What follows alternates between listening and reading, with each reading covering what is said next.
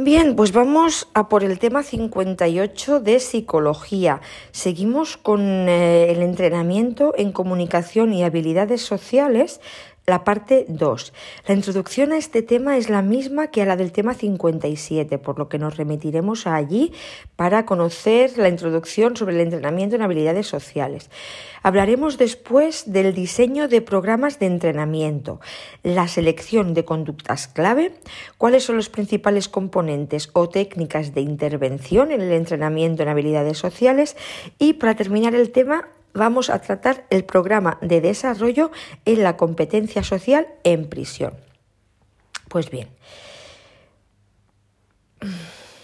aquí para comenzar vamos a ir directamente a, un suplemento que nos pone aquí Vicente para completar el apartado de aplicaciones del entrenamiento en habilidades sociales que tenemos en la introducción nos dice que el entrenamiento en habilidades sociales, EHS, es una de las técnicas más conocidas y aceptadas para el tratamiento de los delincuentes. El modelo original de entrenamiento en habilidades sociales fue concebido por Agile y Kendom en el 67, quienes consideran que un comportamiento socialmente habilidoso o competente requiere tres componentes relacionados. El primero es la percepción social o la habilidad para reconocer, entender e interpretar las señales sociales, tales como la expresión facial de las emociones, indicaciones y respuestas de otras personas, etc. Muchos delincuentes, juveniles y adultos, tienen dificultades para una percepción social apropiada, lo que les puede llevar a malinterpretar las intenciones o la conducta de otras personas. Un segundo componente sería la cognición social o la habilidad para generar en la mente alternativas de respuesta y cursos de acción viables para responder a las interacciones y demandas sociales. También aquí muchos delincuentes presentan escasas alternativas a los problemas que se les presentan. Y por último, un tercer componente serían las habilidades de actuación social o la capacidad para llevar a cabo conductas apropiadas en la comunicación y la interacción social, es decir, escuchar a otros, mantener un buen contacto visual con sus interlocutores, modular el tono de voz de acuerdo con los contenidos y situaciones comunicativas, responder a las críticas, ser asertivo en la comunicación, etc. Habilidades todas ellas en las que también suelen ser deficitarios muchos delincuentes. Por lo tanto, la utilidad del entrenamiento en habilidades sociales en el campo de la delincuencia es evidente, debido a la notoria relación existente entre la falta de habilidades interpersonales y muchos conflictos legales. Por ello, la técnica de EHS ha sido utilizada con diversas categorías de delincuentes juveniles y adultos para enseñar un amplio abanico de habilidades como las siguientes. Con delincuentes juveniles y varones para entrenarles en habilidades conversacionales, favorecer su introversión y facilitar su reflexión, promover su autoestima y entrenarles en expresión de asertividad, con chicas delincuentes juveniles para desarrollar sus habilidades de comunicación, con delincuentes sociales, con delincuentes sexuales para enseñarles habilidades de afrontamiento y situaciones de riesgo. Y también es que ves, se parte.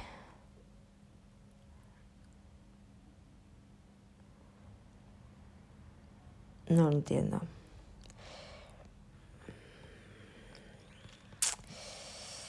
Bueno, en cuanto a las aplicaciones de, del EHS. Se ha sugerido en ocasiones que los trastornos mentales son principalmente trastornos de la comunicación y de las relaciones interpersonales. Véase Argyle, Trauer y Bryant. La carencia por parte del organismo de las habilidades sociales necesarias da como resultado estrategias poco adaptativas, como estados emocionales negativos, por ejemplo, ansiedad, y cogniciones desadaptativas, en lugar de soluciones sociales a los problemas. El objetivo del EHS, entrenamiento en actividades sociales, consiste en mejorar el comportamiento interpersonal inadecuado de los sujetos, aunque muchas veces esa inadecuación social se encuentra inmersa en un conjunto de síntomas que caracterizan o definen un síndrome. Por ejemplo, una conducta social desadaptativa es característica de la mayoría de los trastornos de la personalidad, por lo que LHS estaría indicado como uno de los procedimientos de terapia en muchos de estos trastornos. La aplicación del LHS ha sido muy amplia y abarca numerosos trastornos conductuales. Como muestra y ante la imposibilidad de analizar una por una todas las aplicaciones, describiremos algunos de los más comúnmente tratados por medio del LHS. El primero es la ansiedad social. La ansiedad social, como su nombre indica, conlleva deficiencias en el área de funcionamiento social. El déficit en el manejo de las interacciones subyace desde el origen y mantenimiento de esta patología. Se, ha señalado, se han señalado algunos posibles modelos para explicar la etiología y mantenimiento de la ansiedad o fobia social. El primero es el modelo de la ansiedad condicionada, adquirido por medio de la exposición repetida a experiencias aversivas en situaciones sociales. Segundo sería el modelo cognitivo-valorativo, en el que la base es la evaluación errónea de la propia actuación y las expectativas de consecuencias aversivas.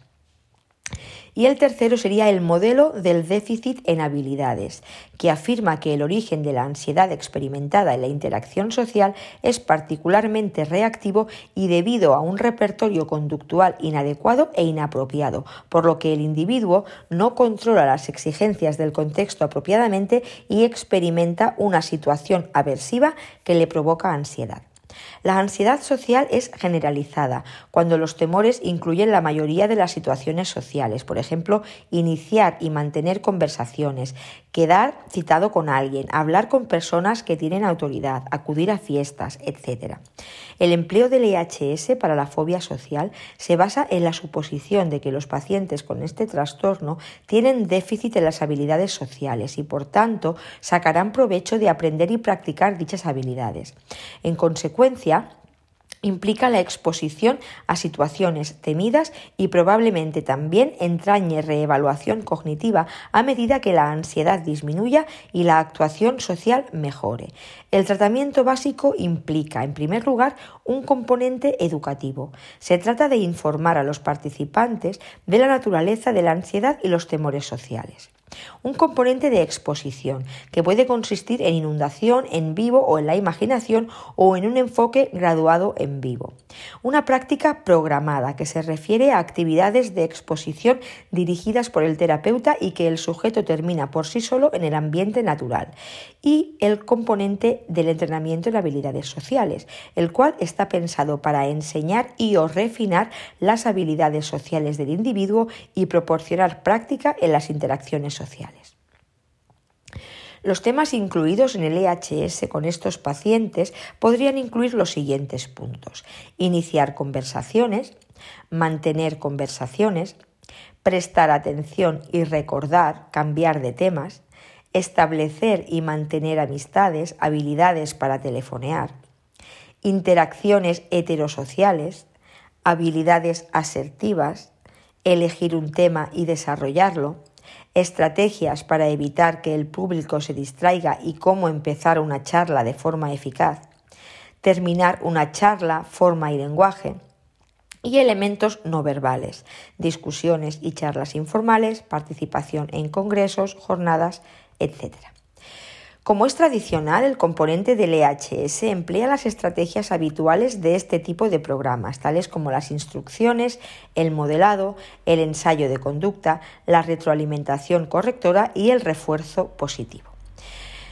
En cuanto a la depresión, el uso del EHS en la depresión. Bien, la depresión se caracteriza por un persistente bajo estado de ánimo o una pérdida generalizada de interés o placer, acompañado por una serie de síntomas como perturbaciones del sueño, del apetito o del peso y o de la actividad psicomotora. Se han desarrollado programas de HS basándose en la premisa de que la conducta depresiva está relacionada con el funcionamiento interpersonal inadecuado. Algunos de los supuestos que subyacen a este planteamiento son los siguientes. La depresión es el resultado de un programa inadecuado de refuerzo positivo contingente a la conducta no deprimida del sujeto. Programa inadecuado de refuerzo positivo. La depresión como resultado de un programa inadecuado de refuerzo positivo contingente a la conducta no deprimida. Gran parte de los refuerzos positivos más importantes para los adultos son de naturaleza interpersonal. Una gran cantidad de refuerzos sociales dependen de la conducta interpersonal del individuo. Y cualquier grupo de técnicas que ayuden al paciente deprimido a aumentar la calidad de su comportamiento interpersonal debería incrementar el refuerzo positivo contingente a la respuesta, disminuir el afecto depresivo y aumentar las conductas no depresivas. El programa de EHS planteado por los autores anteriores se centra en tres repertorios conductuales específicos que parecen ser especialmente relevantes para los individuos que padecen esta patología. El primer repertorio conductual es la aserción negativa, que implica conductas que permiten que las personas defiendan sus derechos y actúen con base a sus intereses. El segundo, la aserción positiva, que se refiere a la expresión de sentimientos positivos sobre otras personas, como el afecto, la aprobación, la alabanza y el aprecio, así como presentar las disculpas apropiadas.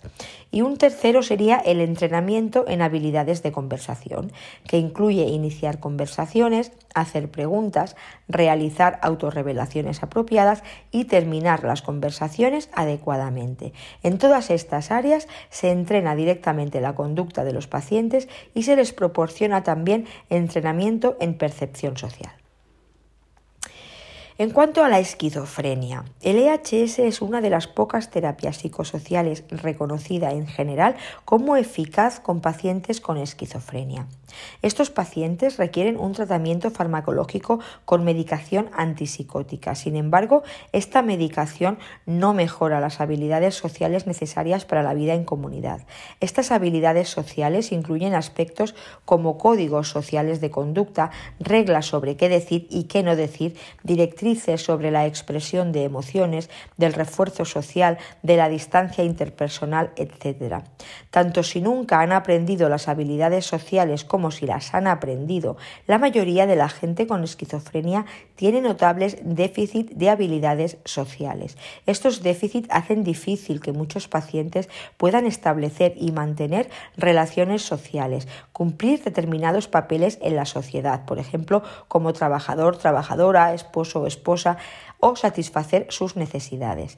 Moser en el 97 considera una serie de áreas objetivo del EHS para los pacientes con esquizofrenia, tales como asertividad, habilidades de conversación, control de la medicación, búsqueda de trabajo, habilidades recreativas y de ocio, habilidades para hacer amigos y quedar con alguien, comunicación con la familia y solución de conflictos.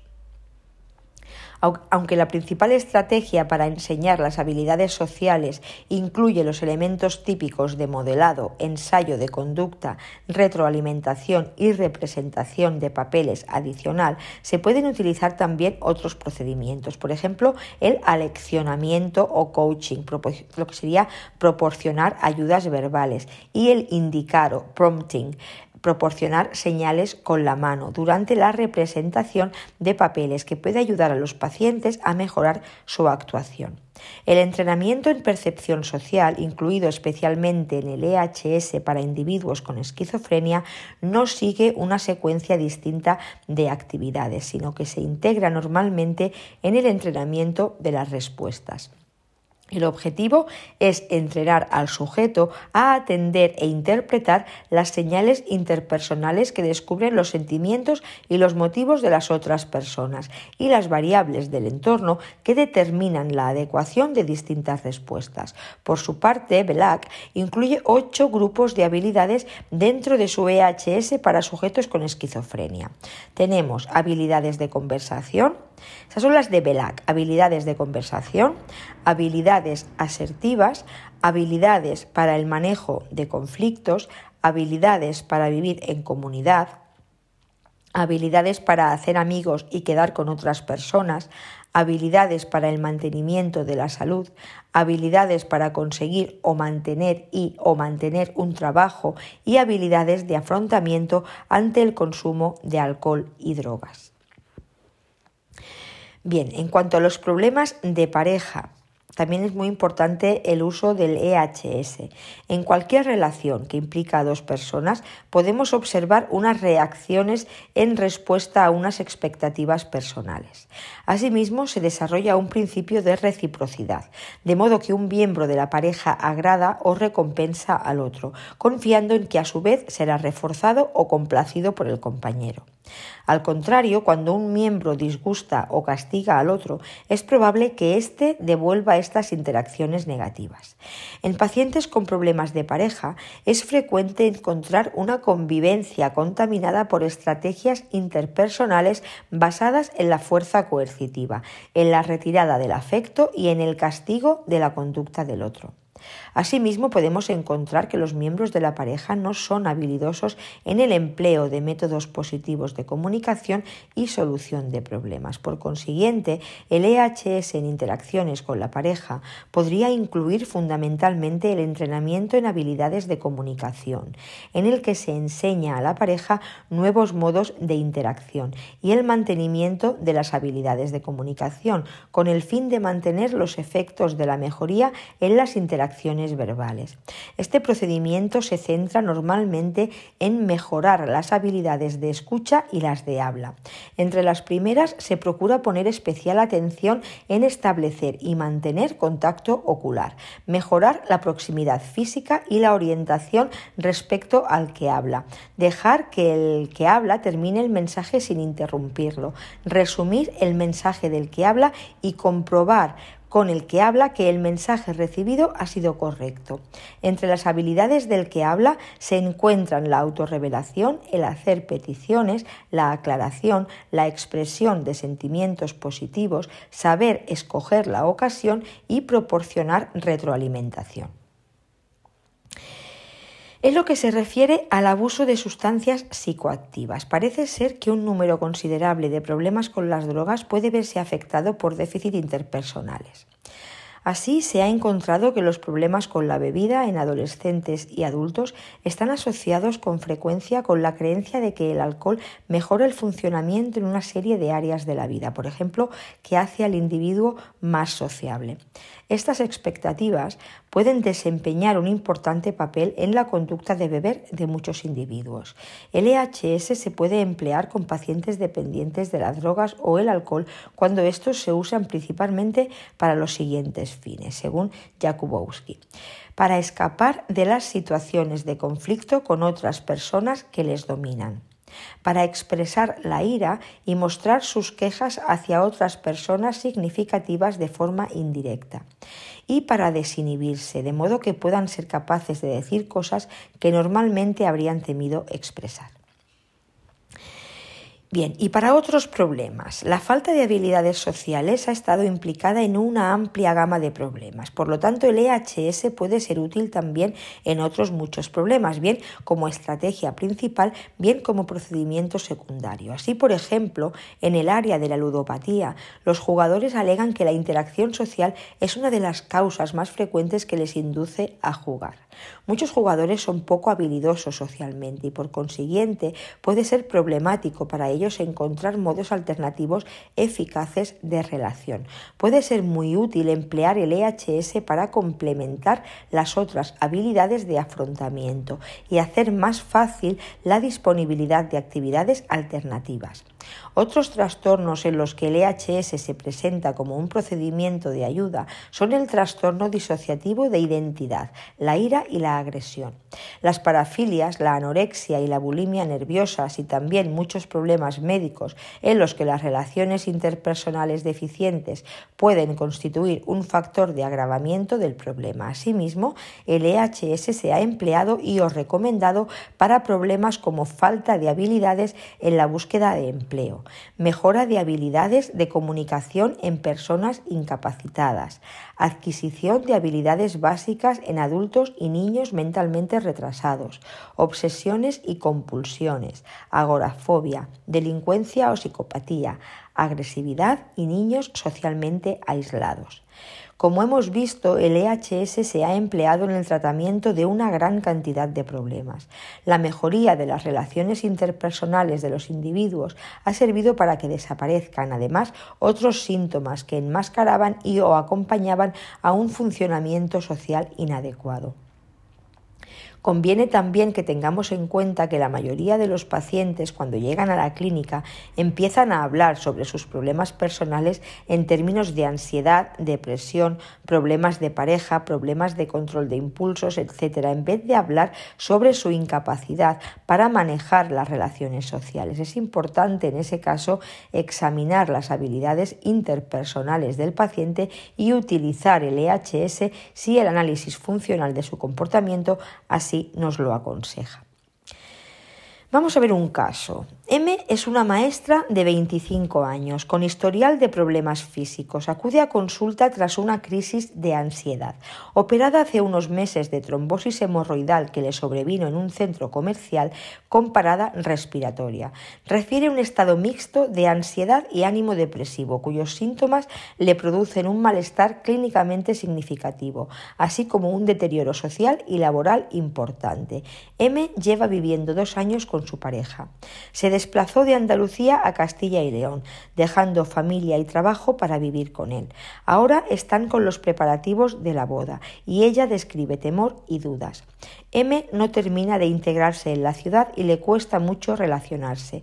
Presenta miedos múltiples en las situaciones de interacción social y se describe como torpe en las relaciones. Refiere pensamientos autoderrotistas y comparativos que no puede controlar. No logra interactuar de forma espontánea en ninguna situación, salvo con su pareja. Reconoce que esto le ocurre sobre todo en el último año, ya que ella se describe anteriormente como una mujer alegre, autónoma y optimista. Su pareja lo confirma. En el último año se ha visto obligada a permanecer de baja en diferentes momentos, y esto hace que se sienta más, más vulnerable y menos autónoma, porque relata que le cuesta mucho la reincorporación después de cada baja, ya que piensa que todos la evalúan negativamente y la recriminan por ello. No tiene pruebas al respecto. En la actualidad tiene dificultad hasta para acudir al cine con su novio por miedo a que le sobrevenga una crisis de ansiedad. La última vez que salieron a cenar ella empezó con los temores y no fue capaz de terminar y tuvieron que volverse a casa. Las situaciones de escape han ido en aumento y el malestar también. Ahora duerme con dificultad y durante el día está pendiente de que su pareja regrese a casa con continuas demandas telefónicas y frecuentes explosiones instintivas culpando a su pareja de su malestar. Tras una evaluación del caso y realizada la jerarquía de dificultades y prioridades por parte de la paciente, nos planteamos unos objetivos concretos con las fases de tratamiento que se puede ver en la siguiente tabla. En este caso situamos el EHS después de la reducción de la ansiedad. Dado el nivel de estrés que presenta la paciente, es necesario primero controlar su nivel de ansiedad para lograr que se enfrente a las situaciones temidas mediante un EHS. Entonces tenemos aquí eh, los objetivos del tratamiento.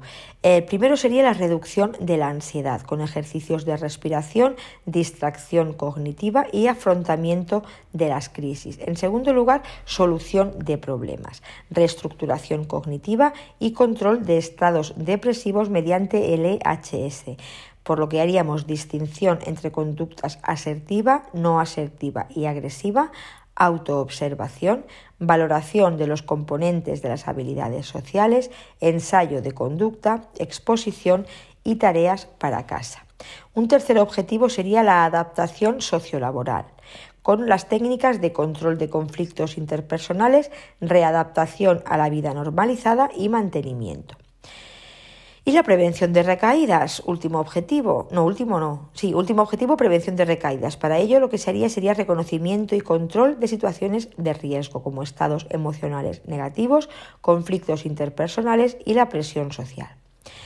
Las fases del tratamiento para este caso serían entrevista, instrucciones, autoobservación, entrenamiento en relajación, exposición en vivo, entrenamiento en autoinstrucciones y solución de problemas, entrenamiento en habilidades sociales, tareas para casa, entrenamiento en manejo de la ansiedad, prevención de recaídas, revisiones al mes, a los tres meses, seis y doce meses.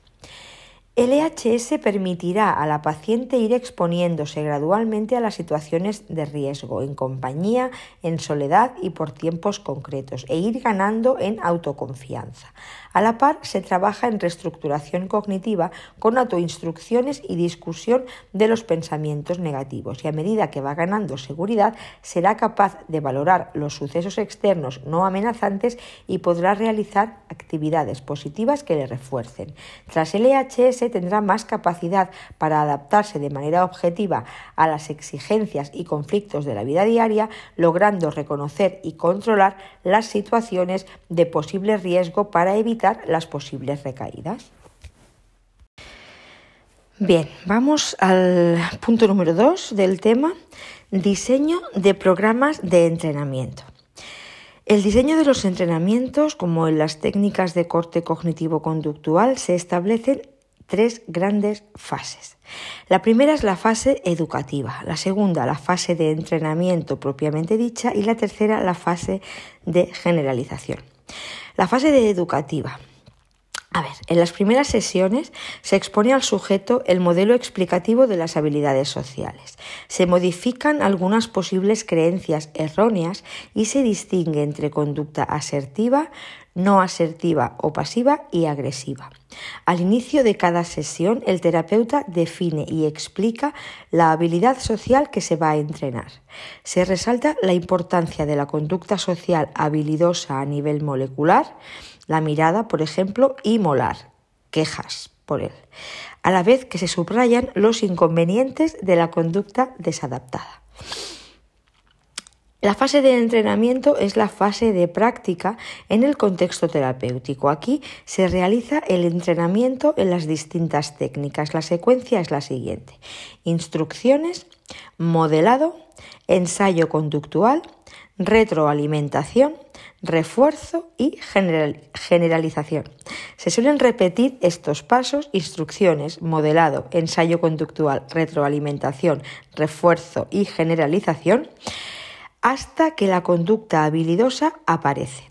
Podemos usar el encadenamiento y valernos también de estrategias concretas, disco rayado, recorte, inversión, sándwich, etc.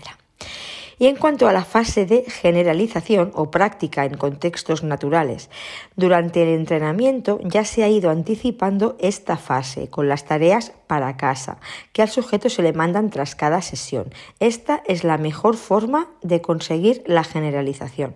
Una vez finalizado el entrenamiento, conviene hacer alguna práctica guiada en contextos naturales.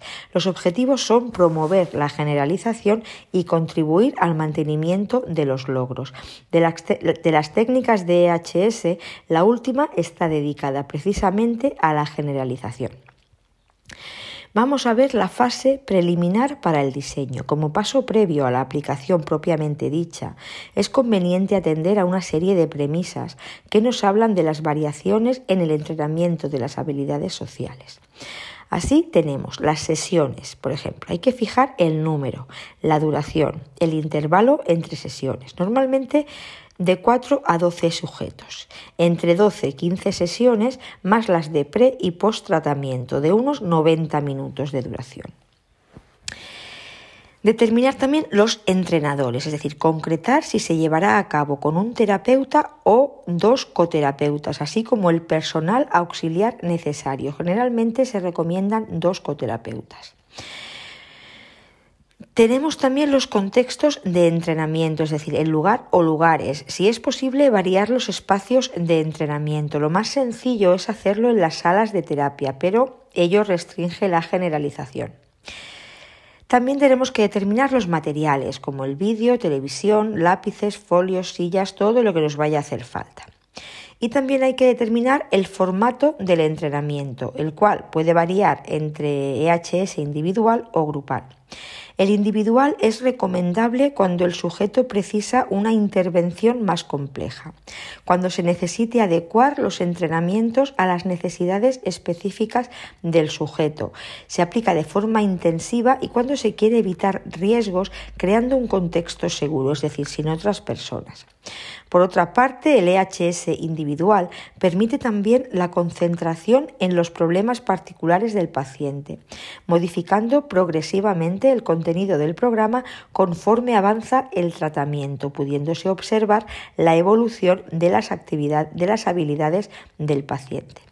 En cuanto al entrenamiento grupal, este es el más recomendable porque abarca a más personas con menos ocupación de tiempo y porque los sujetos suelen beneficiarse del feedback y del modelado de otros. Caballo e Irurtia en el manual Técnicas de Modificación de Conducta, coordinado por Javier Labrador, señalan una serie de ventajas. La primera es que el grupo ofrece una situación social ya establecida en la que los participantes que reciben el entrenamiento pueden practicar con las demás personas. Un grupo proporciona diferentes tipos de personas necesarias para crear las representaciones de papeles y suministra un mayor rango de retroalimentación. Asimismo, el aprendizaje vicario será más eficaz, ya que los modelos pueden tener características comunes al observador. La segunda ventaja es que el grupo procura a sus miembros una serie de personas a quienes conocer y con quienes practicar sus habilidades recién adquiridas. Además, puede ofrecer un contexto de apoyo en el que los pacientes se sientan en un clima de confianza al reunirse con un grupo de personas con una posición similar a la suya, lo que hará que se encuentren menos intimidados. Una tercera ventaja sería que la, situación social en la que se desarrolla el EHS tiene la ventaja de ser real en vez de ser simulada, como suele suceder en las sesiones individuales, y las oportunidades de que la nueva conducta se generalice a otras situaciones, eh, a otras situaciones sociales aumentan. Y otra ventaja más sería que el entrenamiento en grupo hace un uso más económico del tiempo del terapeuta. A su vez, diferenciamos cuatro tipos de grupos básicos de EHS. El primero serían los grupos orientados a ejercicios, cuyos miembros participan inicialmente en una serie establecida de ejercicios de representación de papeles y en sesiones posteriores generan sus propias situaciones de ensayo de conducta. El segundo grupo sería el orientado hacia los temas, en los que cada sesión se dedica a un tema determinado y se emplea para ello básicamente el ensayo de conducta. Tenemos también, en tercer lugar, los grupos semiestructurados, que utilizan algunos ejercicios de representación de papeles junto con otros procedimientos terapéuticos como el entrenamiento de padres, clarificación de valores, discusión, etc. Y por último, en cuarto lugar, tendríamos los grupos no estructurados, en los que los ejercicios de representación de papeles se basan totalmente en las necesidades de los miembros de cada sesión. En resumen, las variaciones del EHS pueden diferir en el énfasis distinto puesto en los diferentes procesos componentes. De los tipos de métodos de instrucción empleados para enseñar las habilidades, por ejemplo, representación de papeles, cintas de vídeo, modelado, de la estructura del programa general, por ejemplo, modalidades de tratamiento individual versus tratamiento en grupo, población adulta, adolescente o infantil, de la inclusión de técnicas conductuales y cognitivas de ayuda y del tipo de problemas objetivos abordados en el tratamiento. Se realizan las siguientes recomendaciones. De 4 a 12 sujetos, homogéneos en cuanto al tipo de déficits, no en cuanto a la composición. Entre 13 y 15 sesiones, con una duración que permita la aplicación completa y adecuada de las distintas técnicas y de entre 45 y 90 minutos, con un intervalo entre sesiones de 1 a 4 días. Y también tenemos el EHS mixto, que es la combinación del formato individual y el grupal, aprovechando las ventajas del primero y las potencialidades del segundo. Un programa de aplicación mixta suele, conseguir suele consistir en las siguientes fases. La primera sería la formación de grupos grandes, por ejemplo, 15 sujetos y dos terapeutas. Formación de grupos pequeños, tres sujetos y un profesional auxiliar, donde se llevan a cabo ensayos, retro alimentación y refuerzo. Y en tercer lugar, vuelta al grupo grande donde se repiten los ensayos, la retroalimentación y el refuerzo a la vez que se discute la sesión y se asignan las tareas.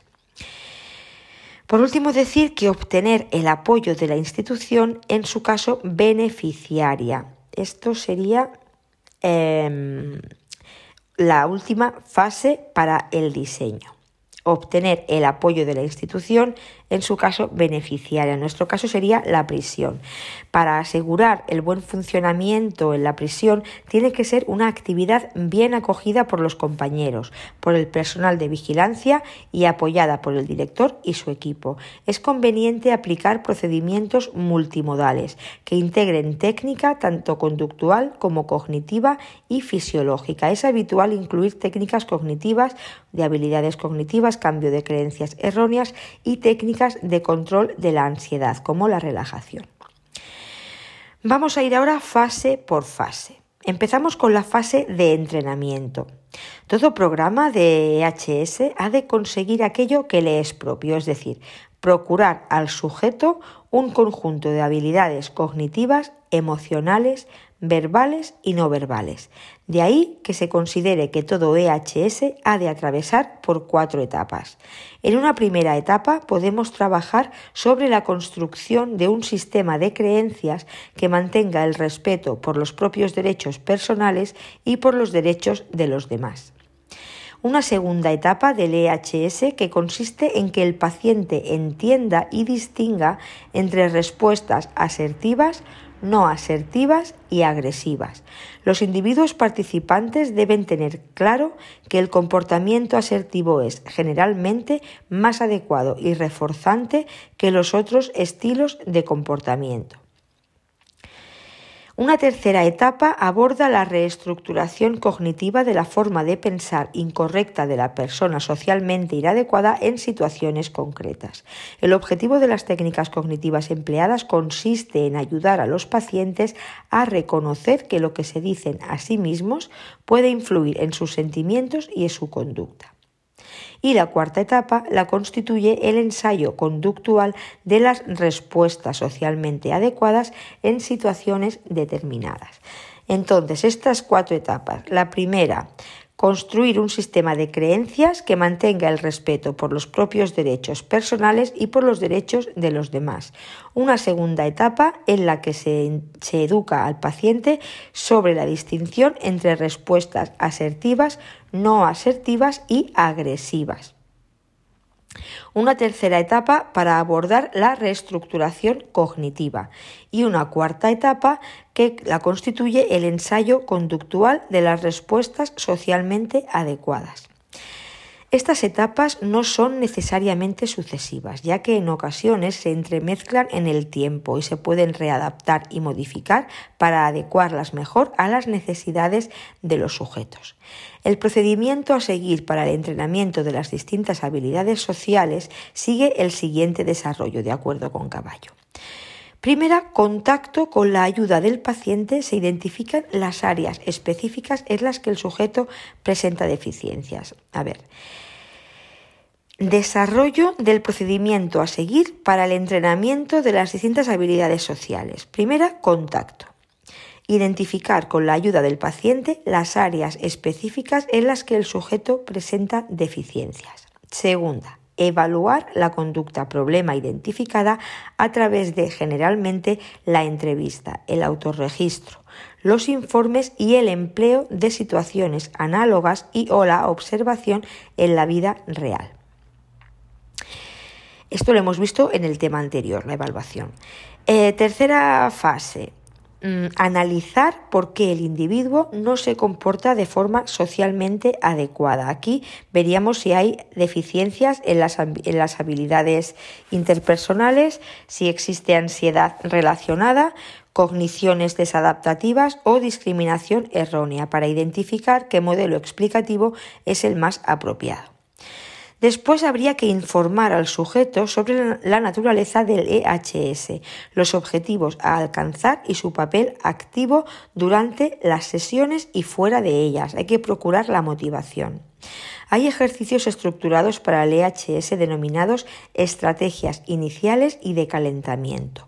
Puede ser necesario enseñar al sujeto a relajarse antes de comenzar el entrenamiento, generalmente enfatizando la relajación diferencial, como la progresiva de Jacobson.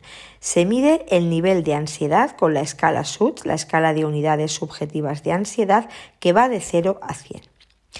El quinto paso, que sería el primero de la etapa anterior, Aquí habría que construir un sistema de creencias que mantenga el respeto por los propios derechos personales y por los derechos de los demás. Para ello se pueden registrar los pensamientos negativos que el sujeto formula durante la entrevista o que las recoja en un autorregistro siempre que tenga ansiedad o identifique un acontecimiento precipitante de deficiencia social.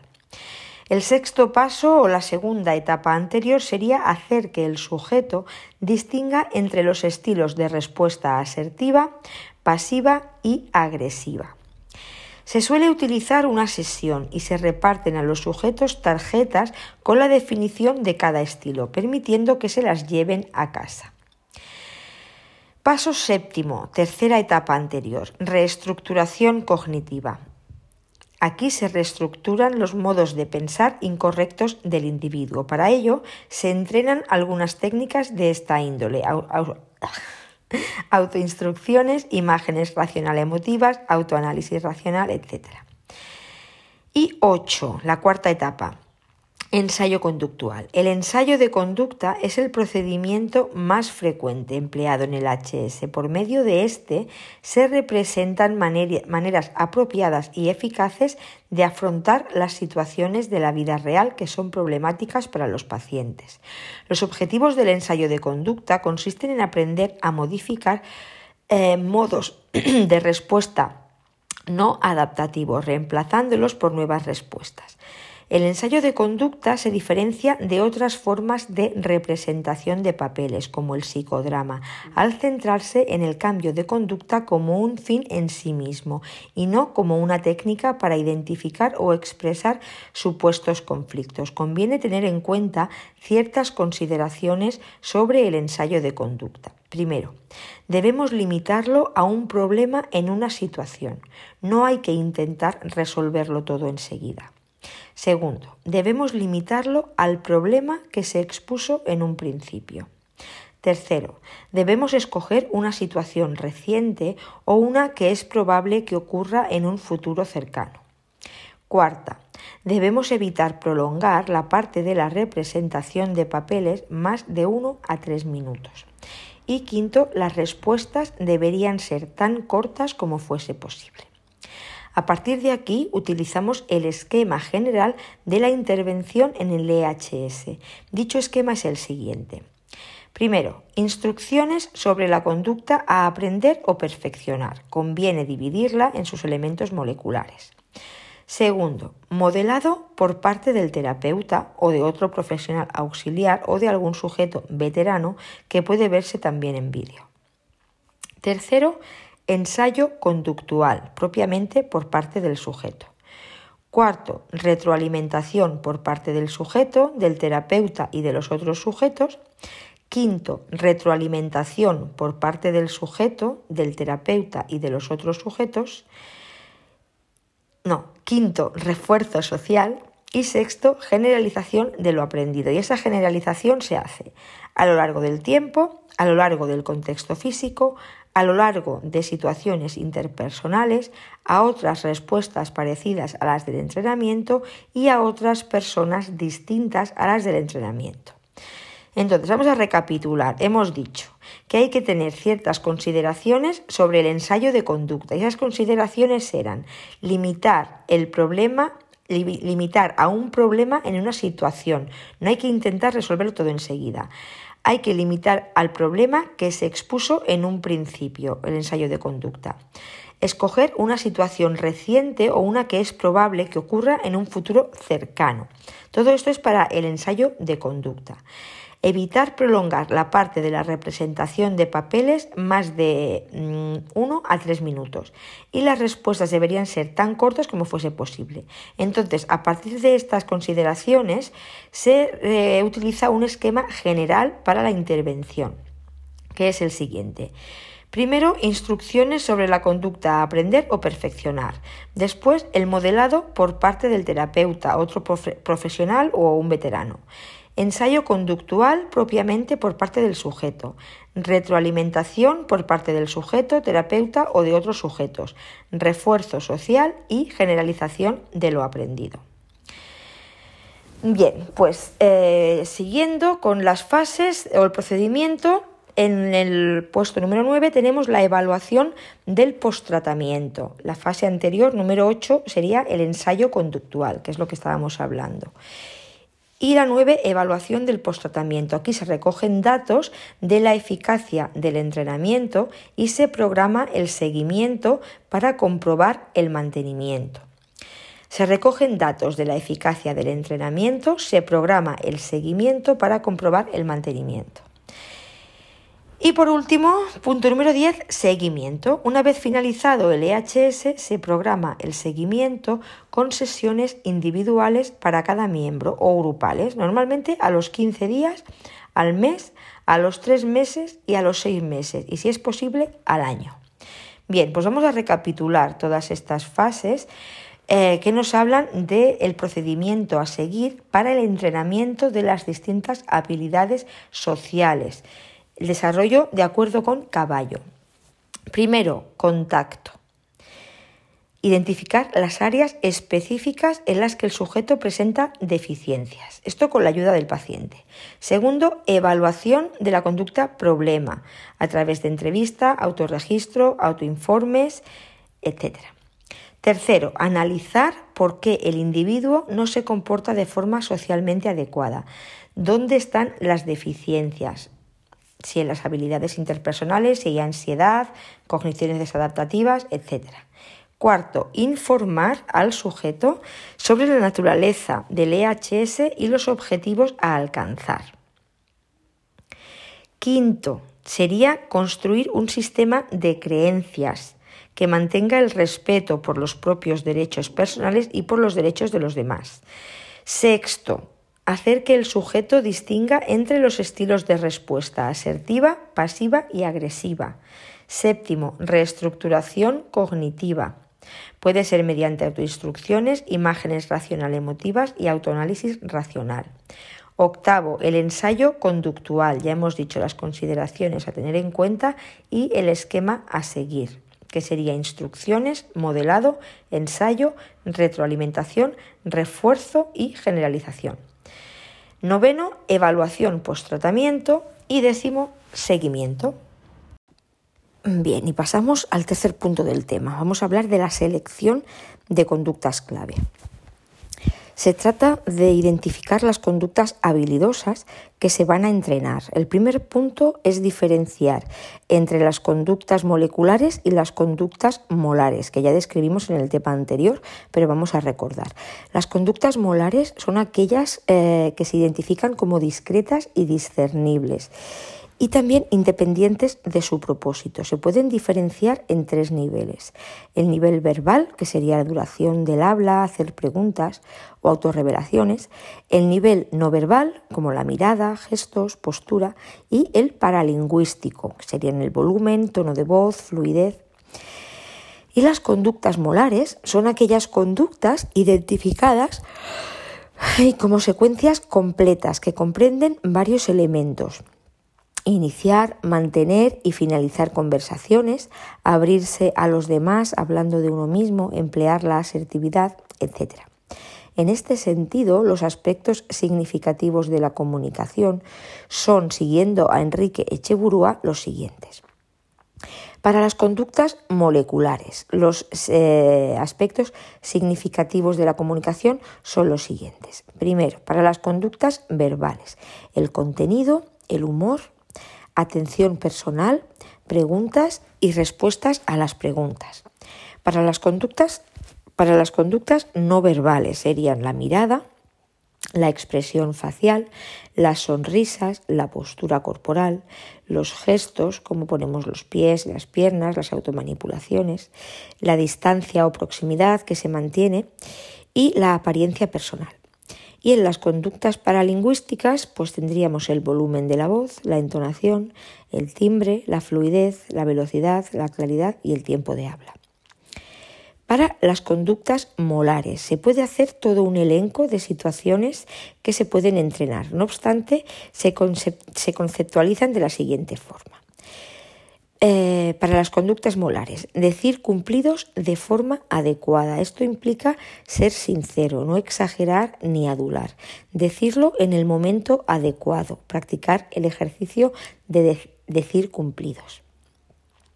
Recibir cumplidos se trata de saber escuchar a la otra persona hacer un comentario agradable hacia nosotros. Esto implica escuchar con atención, contestar al cumplido con agradecimiento, no quitarle importancia ni explicar su posibilidad, comportarse de forma que el otro vea que su opinión cuenta. Decir quejas. Esto se refiere a expresar a los demás nuestro malestar o descontento por algo que se ha realizado. Para expresarlo correctamente se debe manifestar nuestra queja o disgusto de forma clara, precisa, criticando el comportamiento en lugar de a la persona. Expresar una sola vez la queja, no hay que ser pesados manifestar el deseo de mejorar las cosas, no para humillar, ridiculizar o, hacerme sentir mal al otro. Y dar a la otra persona la oportunidad para explicarse. Las críticas tienen un valor informativo, se conoce lo que se hace mal y lo que debe ser mejorado, y un componente relacional. Por ejemplo, evitar signos de humillación. Esencialmente, una crítica correcta tiene tres componentes. Por un lado, describe lo que está haciendo esa persona. Explica las consecuencias que tienen los demás o en ti. Y propone una alternativa, siempre que no provoque consecuencias negativas. Y otro componente, mm, otra forma de conceptualizar las conductas molares, por ejemplo, sería para recibir quejas. Esto se refiere a encajar las críticas que otras personas hacen a nuestro comportamiento. Para hacerlo mm, correctamente, debemos escuchar sin interrumpir a la otra persona y prestar atención a lo que dice. Reflexionar sobre la queja. En todo caso, la utilidad de las habilidades sociales y de comunicación se ha mostrado en muchos y variados problemas y su uso se ha convertido en un recurso frecuente llegando incluso a ser eh, llegando incluso en ser depositario de una exagerada esperanza de mejora, a modo de panacea cuasi universal. Con este entrenamiento lo que se pretende como objetivo general es adquirir conductas socialmente eficaces en situaciones de interacción social o más bien que permitan mantener interacciones sociales satisfactorias. Para tal consecución es necesario que las personas sean capaces, a modo de conductas clave, de Primero, analizar las diferentes situaciones sociales, sus demandas y la adecuación del propio comportamiento a la situación. Segundo, adquirir y practicar los componentes de la habilidad social en adecuado orden, sin ayuda ni supervisión. Y tercero, reproducir las conductas hábiles adquiridas de forma espontánea en otros momentos y ambientes. Cuando hablamos de aplicación específica hemos de atender a los determinantes situacionales, como son los distintos contextos, el familiar, laboral, de servicio y las distintas personas con las que se relaciona el sujeto. Los casos específicos se pueden concretar en expresar opiniones, expresar sentimientos, realizar peticiones, iniciar, mantener y finalizar conversaciones y defender los propios derechos. Bien, visto esto, pasamos al punto 4, principales componentes o técnicas de intervención. El EHS no es solo una técnica, sino sobre todo un procedimiento multicomponente mediante el cual se adquiere o se facilita la emisión de conductas sociales habilidosas, antes ausentes del repertorio del sujeto o inhibidas. Según el problema particular, se podrá combinar el EHS con técnicas de reducción de la ansiedad o con reestructuración cognitiva, según sea por inhibición condicionada o por errónea interpretación. Tenemos así que una vez finalizada la evaluación, es decir, pretratamiento, recuérdese que hay que evaluar durante y luego después del tratamiento, una vez formulada la hipótesis explicativa de la conducta problema, si es por ansiedad, por interpretación errónea, por no discriminación, indecisión, etc. Y una vez establecidos los objetivos terapéuticos, entonces se selecciona el entrenamiento en habilidades sociales como el procedimiento terapéutico adecuado. Vamos a recapitular.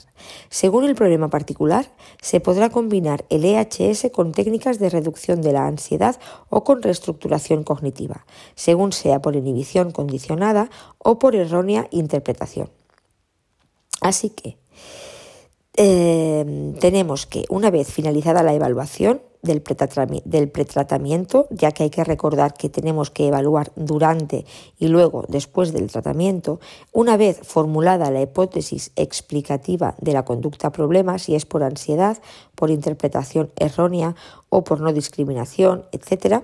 Y una vez establecidos los objetivos terapéuticos, entonces se selecciona el EHS como el procedimiento terapéutico adecuado, el cual se compone de las siguientes técnicas. La primera, instrucciones.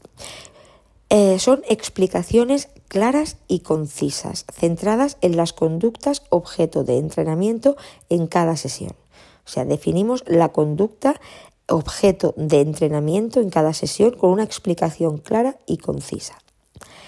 Objetivo. Informar sobre las conductas adecuadas. Las instrucciones no se dan solo para suministrar a los pacientes información sobre la conducta social, sino también para proporcionar una base y una explicación razonada para los ejercicios y ensayos de conducta posteriores. El paciente debería saber qué es lo que se espera que haga en la representación de papeles antes de que tenga lugar. En cuanto a la modalidad, la información se puede presentar bajo diversas formas, por medio de representaciones de papeles, discusiones, material escrito, descripciones en la pizarra, grabaciones en vídeo, etc.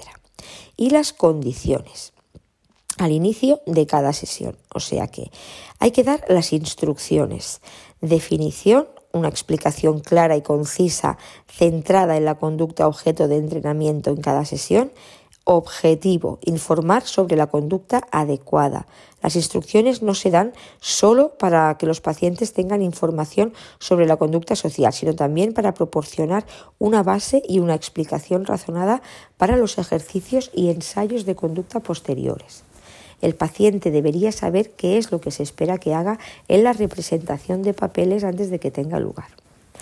La modalidad. La información se puede presentar de, diversas formas, por medio de representaciones de papeles, discusiones, material escrito, descripciones en la pizarra, grabaciones en vídeo, etc. Y también se darán las condiciones al inicio de cada sesión. Otra técnica es el modelado. El modelado es la exhibición por parte de un modelo de patrones adecuados de comportamiento. Objetivo, pues hacer demostraciones de las conductas adecuadas. Modalidad, puede realizarlo el terapeuta, un monitor o ayudante, así como algún sujeto veterano. Esto sería el modelado en vivo. También se puede mostrar en un reproductor de vídeo, de audio, o bien mediante el modelado encubierto, es decir, siguiendo las indicaciones verbales del terapeuta. Y las condiciones eh, se establecen tres. La primera, respecto al modelo, conviene que sea similar al observador, que sea modelo coping, mejor que máster, y que sean varios. Del segundo, respecto a la forma de presentación, es conveniente que las características se muestren de forma clara y precisa, que se exhiban de menor a mayor dificultad, que se repita y que sea una interacción con sentido. Y tercero, respecto al observador, conviene darle instrucciones precisas, que realice una codificación resumida, ofreciéndole oportunidad de práctica. Se ha demostrado que el modelado es más efectivo cuando los modelos son de edad parecida y del mismo sexo que el observador, y cuando la conducta del modelo se encuentra más, próxima a la del observador, en vez de ser altamente competente o más extrema. El tiempo de exposición al modelo también parece ser importante, produciendo resultados más positivos las exposiciones más largas. El modelado tiene más influencia cuando el observador considera la conducta del modelo como deseable y cuando esa conducta tiene consecuencias positivas. El paciente recordará mejor las respuestas si tiene una oportunidad para practicar la conducta del modelo. Por otra parte, es importante que el paciente no interprete nunca la conducta modelada como la única forma correcta de comportarse, sino como una manera de enfocar una situación particular. Otra técnica es el ensayo de conducta. El ensayo de conducta consiste en la práctica por parte de los sujetos de la conducta observada en los modelos, repitiéndola tantas veces como sea necesario. El objetivo es practicar las conductas. Los objetivos del ensayo de conducta consisten en aprender a modificar modos de respuesta no adaptativos, reemplazándolos por nuevas respuestas. Y eh, la modalidad pueden ser varias. A ver. Ensayo real con otros interlocutores en situación real o artificial. Y ensayo encubierto en el que el sujeto se imagina ejecutando la conducta objetivo en un contexto de entrevista o en un contexto real. Conviene empezar por B, por el ensayo encubierto, imaginándose realizando la conducta, luego ejecutarla de forma real en la sala de terapia y después se imagina haciéndola en la vida real. Y si es posible, finalmente llevar la ejecución a una situación natural. Entonces, perfecto. ¿Y las condiciones para el ensayo de conducta? Pues en primer lugar hay que conseguir la implicación de los sujetos, darles papeles auxiliares durante, durante, la realización de otros, que el terapeuta sea interlocutor y que todos los miembros hagan ensayos previos y conseguir mayor eficacia, planificar de menor a mayor la dificultad de las sesiones, asignar al sujeto un papel activo, ir pasando de representaciones estructuradas a semiestructuradas y a no estructuradas, realizar los ensayos ante el equipo terapéutico para utilizar moldeamiento, reiterar los ensayos para sobreaprendizaje, variar contextos e interlocutores. Seguidamente describimos una, secuencia típica para llevar a cabo el ensayo de conducta en un formato grupal. Se exponen numerosos pasos para ofrecer una idea de cómo puede ser una secuencia completa del ensayo de conducta, ayudado por otros procedimientos, aunque frecuentemente no es necesario pasar por todos esos pasos. Por ejemplo, muchas veces no es necesario el modelado y o el ensayo encubierto. Los pasos son los siguientes. Primero, descripción de la situación problema. Segundo, representación de lo que el paciente hace normalmente en esa situación. Tercero, identificación de las posibles cogniciones desadaptativas que estén influyendo en la conducta socialmente inadecuada del paciente. Cuarto, identificación de los derechos humanos básicos implicados en la situación. Quinto lugar, identificación de un objetivo adecuado para la respuesta del paciente. Hay que evaluar por parte de este los objetivos a corto y largo plazo, es decir, solución de problemas. Sexto, sugerencia de respuestas alternativas por los otros miembros, miembros, del grupo y por los entrenadores terapeutas, concentrándose en aspectos moleculares de la actuación. Séptimo, demostración de una de estas respuestas por los miembros del grupo o los entrenadores. Para el paciente sería modelado, demostración de una de estas respuestas por los, por los miembros del grupo o los entrenadores para el paciente, lo que viene siendo el modelado. 8. El paciente practica encubiertamente la conducta que va a llevar a cabo como preparación para la representación de papeles. En noveno lugar, la representación por parte del paciente de la respuesta elegida, teniendo en cuenta la conducta del modelo que acaba de presenciar y las sugerencias aportadas por los miembros del grupo o terapeutas a la conducta modelada. El paciente no tiene que reproducir como un mono de imitación la conducta modelada, sino que tiene que integrarla en su estilo de respuesta. Después, en décimo lugar, vendría la evaluación de la eficacia de la respuesta. Primero, por el que representa el papel, basándose en el nivel de ansiedad presente en el grado de eficacia que piensa tuvo la respuesta. Y segundo, por los otros miembros o entrenadores del grupo, basándose en el criterio de la conducta habilidosa. En onceavo lugar, hay que tener en cuenta la evaluación realizada por el paciente y el resto del grupo, el terapeuta u otro miembro del grupo, eh, que vuelven a representar, es decir, modelar la conducta, incorporando algunas de las sugerencias hechas en el paso anterior.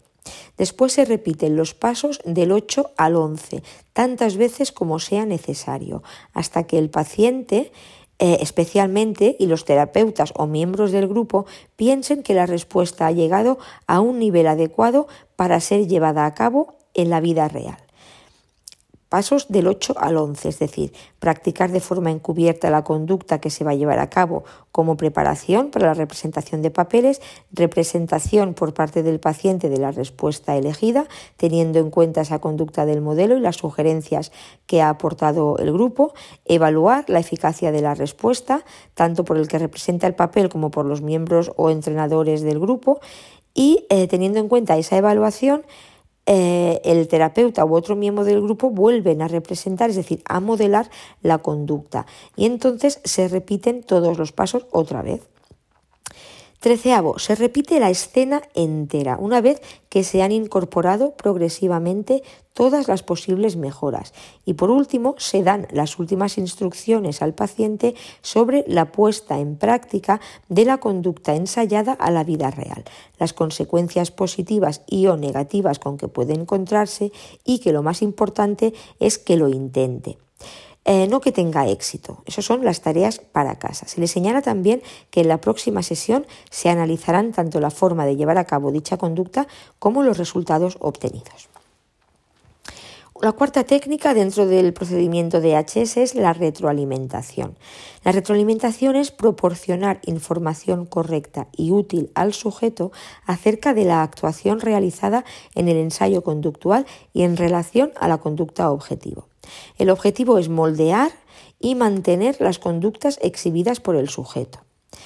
Eh, la metodología puede ser visual, en vídeo, verbal, proporcionada por los miembros expertos del equipo terapéutico, por los miembros similares al sujeto y por el propio sujeto. En cuanto a las condiciones, ha de realizarse de forma inmediata a los ensayos, centrándose en las conductas objetivo. Suele comenzarse pidiendo un comentario al sujeto del ensayo, luego a todos los demás que opinen sobre los elementos adecuados y por último sobre los elementos que hay que mejorar.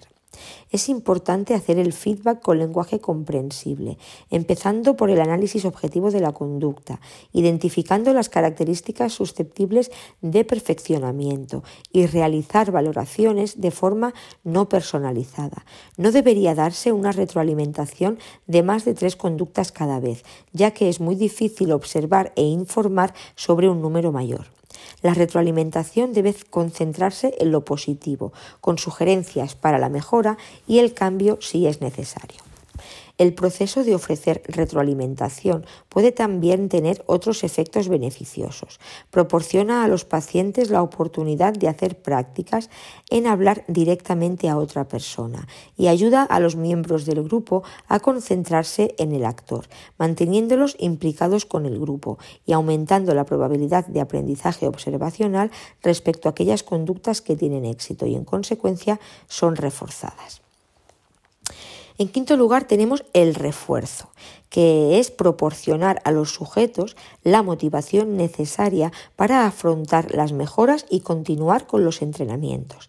El objetivo del refuerzo es, por lo tanto, mejorar la ejecución a lo largo de los ensayos, aumentar la tasa de respuestas y mantener los logros. Esto es básico por el moldeamiento del feedback. La metodología puede ser de tipo verbal o de tipo material, como en la economía de fichas. Lo da el terapeuta, los iguales o también se puede instruir a los pacientes para que se autorrecompensen, que se digan y hagan algo agradable para sí mismos y practican bien sus nuevas habilidades. Debe aplicarse de forma inmediata, que sean funcionalmente válidos, es decir, importantes para el individuo y que pasen progresivamente de refuerzo continuo a refuerzo intermitente, hasta que sea autorrefuerzo. Debe aplicarse también reforzamiento ambiental. Es importante que las tareas para casa sean al inicio fácil de hacer. Y después, en sexto lugar, tenemos las estrategias de generalización. Eh, ¿Cómo definimos las estrategias de generalización? Bien, pues estas se refieren a los comportamientos en condiciones distintas a las que guiaron su aprendizaje inicial. Se pretende producir el mantenimiento, la transferencia y, la generalización. Existen varias clases de generalización.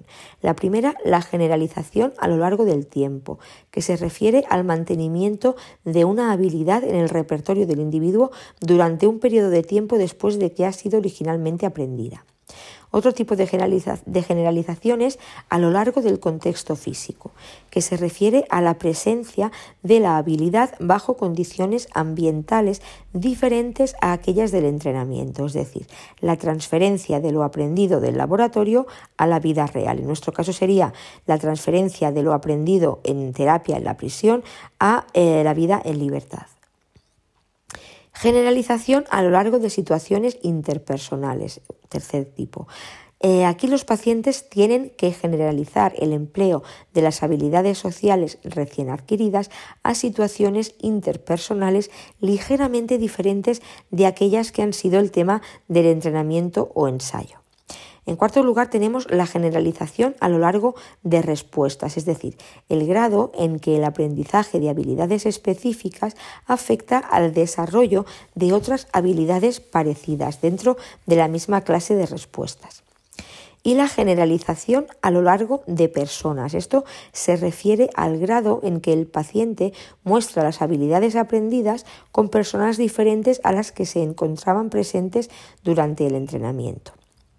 Pueden ser en el laboratorio, es decir, reiterar ensayos como sobreaprendizaje, abordar situaciones relevantes variadas, variar los interlocutores y monitores, variar las condiciones de entrenamiento y los contextos, utilizando los más similares a la vida real, realizar entrenamiento en grupo, desarrollar capacidades cognitivas, aplicar técnicas cognitivas de forma complementaria, implicar a los sujetos sucesivamente en el entrenamiento de los demás y preparar sesiones de apoyo una vez finalizado el entrenamiento. Y también puede ser en el ambiente real, es lo que serían tareas para casa, elaborarlas en colaboración con el sujeto, conocer las situaciones, elegir las situaciones de alta probabilidad de ocurrencia y Em, eh, enviar tareas con alta probabilidad de éxito, emplear hojas de registro con fácil identificación y reforzar cuando la tarea esté completa, facilitar al sujeto el acceso a contextos de práctica de las habilidades, entrenar a los sujetos a discriminar contextos e implicar a personas significativas en el ambiente real. Scott, Himadi y Kane Ken, Kian, Kin, yo diría que es Kin. Sugieren una serie de elementos para que exista una mayor probabilidad de, generalización en el EHS. Eh, primera sugerencia, primer elemento, empleo de situaciones relevantes múltiples. Se tienen que enseñar habilidades que ofrezcan soluciones válidas a los problemas reales de la persona, así como emplear tantas variaciones de situaciones como sea posible, con el fin de aumentar la probabilidad de entrenamiento bajo condiciones o propiedades estimulares que serían comunes a través de situaciones. El segundo sería entrenamiento con personas múltiples y o relevantes. Además de determinar las clases de situaciones que ofrecen más dificultad para el sujeto en la vida real, es importante explorar las clases de personas con quienes experimenta más incomodidad. Quizás los problemas tengan lugar principalmente con personas del sexo opuesto, personas con autoridad y o con personas que son atractivas. Tenemos también el entrenamiento de personas significativas para ofrecer reforzamiento como otro elemento para una mayor probabilidad de generalización. Entrenamiento de personas significativas para ofrecer reforzamiento. Con el fin de que las conductas recién adquiridas se generalicen más allá del laboratorio, el individuo tiene que recibir reforzamiento social, material o en forma de autoverbalizaciones. Se ha recomendado frecuentemente que se programen refuerzos ambientales para las conductas entrenadas. Quizá la forma más eficaz de programarlos consiste en entrenar a personas significativas del ambiente del sujeto para que proporcionen esos refuerzos cuando sea posible. Eh, otro elemento para una mayor generalización es el entrenamiento en lugares múltiples. El entrenamiento en lugares diferentes permitirá un muestreo de las condiciones estímulo que incrementará la probabilidad de que se generalicen los efectos del tratamiento. Sin embargo, a menudo existen limitaciones prácticas de la capacidad del terapeuta para variar los lugares de entrenamiento. Otro elemento para una mayor generalización es programar sesiones regulares de apoyo después del tratamiento, a causa de que el mantenimiento de contingencias positivas para las respuestas recién entrenadas en el contexto natural es débil y debido a que la estructuración del reforzamiento contingente en el ambiente puede presentar dificultades de procedimiento, una alternativa consiste en estructurar sesiones de apoyo como un procedimiento normal del tratamiento. El periodo entre sesiones puede ser gradualmente ampliado y las sesiones pueden desvanecerse paulatinamente. También podemos hacer entrenamiento en discriminación para una mejor generalización o una mayor generalización. El entrenamiento en discriminación en qué consiste? Pues bien, el entrenar a los pacientes a discriminar las señales sociales apropiadas para responder adecuadamente, las que se hallan presentes cuando no es necesaria una respuesta asertiva, las que pueden producir consecuencias aversivas para el sujeto. Puede facilitar la extensión de los efectos del entrenamiento a otros lugares y situaciones interpersonales y puede incorporarse fácilmente a cualquier programa de tratamiento.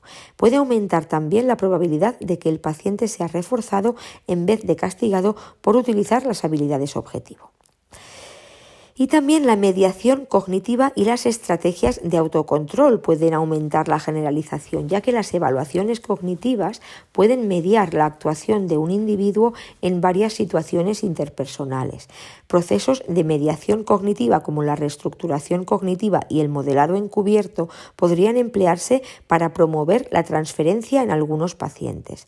Los procedimientos de autocontrol, incluyendo el entrenamiento de los pacientes para autovigilar su conducta, para evaluar objetivamente su actuación y para otorgarse las consecuencias apropiadas previamente determinadas, pueden mostrarse como medios potentes para promover la generalización.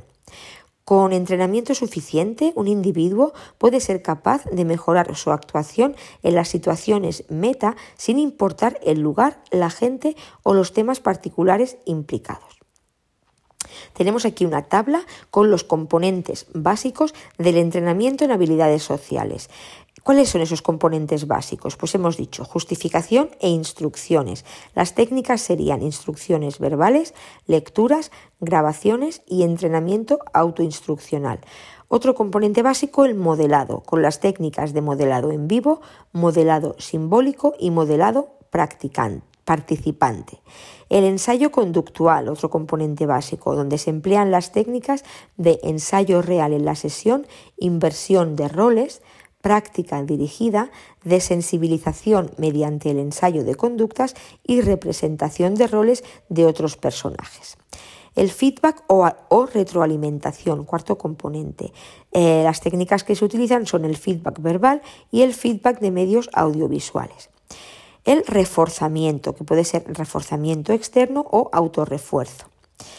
Y otros componentes como las tareas para casa y las estrategias de generalización. Aquí se encuentran recogidas las autoinstrucciones, la relajación, técnicas de exposición, parada de pensamiento, técnicas de solución de problemas, reestructuración cognitiva, lecturas, películas, reestructuración cognitiva, etc. Y llegamos al quinto punto del tema, el último, programas para el desarrollo en la competencia social en prisión. Vamos a por él. El entrenamiento en habilidades sociales, el EHS, es una técnica que puede aplicarse como estrategia única de intervención o formando parte de un paquete terapéutico. Eh, desde la óptica de la modificación de conducta, y desde otros enfoques, desde otros enfoques de la psicología clínica, eh, el recurso al entrenamiento en habilidades sociales es muy frecuente. El mundo de las prisiones no ha sido ajeno a ese influjo y es corriente la puesta en práctica de programas de esta temática, tanto para internos como para funcionarios. Para los funcionarios del área de vigilancia. El epígrafe hace alusión al programa de desarrollo de la competencia social de Bayón, Compadre y Salaric, tal y como viene expuesto en el manual de Clemente y Núñez. Se trata del trabajo desarrollado a lo largo de más de 10 años por dos conocidos psicólogos de instituciones penitenciarias, Fernando Bayón y Agustín Compadre, primero en la prisión de Alcalá y luego en el CIS Victoria Kent de Madrid, a quienes se ha unido más tarde eh, Salaric. No obstante, entendido como epígrafe global, podría aludir a los distintos programas que se llevan a cabo con el objetivo de potenciar la competencia psicosocial de los individuos y en este caso nos encontraríamos en el terreno penitenciario con el conocido programa de pensamiento prosocial de Ross y Fabiano, adaptado en España por Garrido y Gómez. Sin embargo, como este es objeto de otro tema y dada la coincidencia del epígrafe con la publicación arriba reseñada, se opta por el programa de Bayón, Compadre y Salarí. El modelo de competencia social se concentra en actividades que promueven el desarrollo cognitivo y las destrezas conductuales y socioemocionales que pueden eh, llevar a los sujetos a resultados más adaptativos y a un mayor sentimiento de eficacia y de control personal.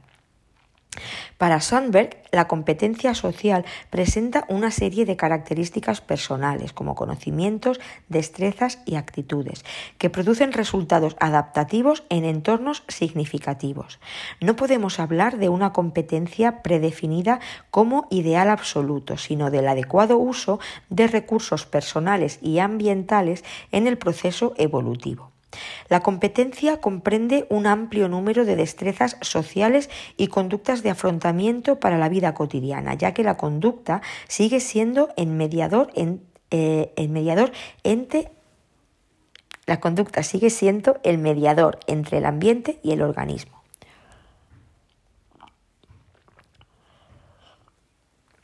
Será en las interacciones sociales donde se reconocerá el comportamiento socialmente competente. Esta competencia puede aprenderse de manera sistemática consistiendo en la incorporación al repertorio de personalidad del sujeto de conductas y habilidades para autorregular respuestas internas que interfieren con la ejecución cotidiana de la conducta. Dado el contexto de las prisiones, la experiencia de Bayón y compadre nos habla de la aplicación del modelo de la competencia al mundo penitenciario. A la hora de llevar ese modelo de intervención a las prisiones, los autores son bastante cautos y nos hablan de la necesidad de asegurarse que la institución quiere implantar un programa de este tipo y que los internos participantes han tomado una decisión de cambio. En este sentido, no hay cambio sin una decisión de cambiar y no hay aprendizaje sin una decisión de aprender. Por eso, a la hora de organizar un programa, es necesario distinguir lo que resulta nuclear y lo accesorio.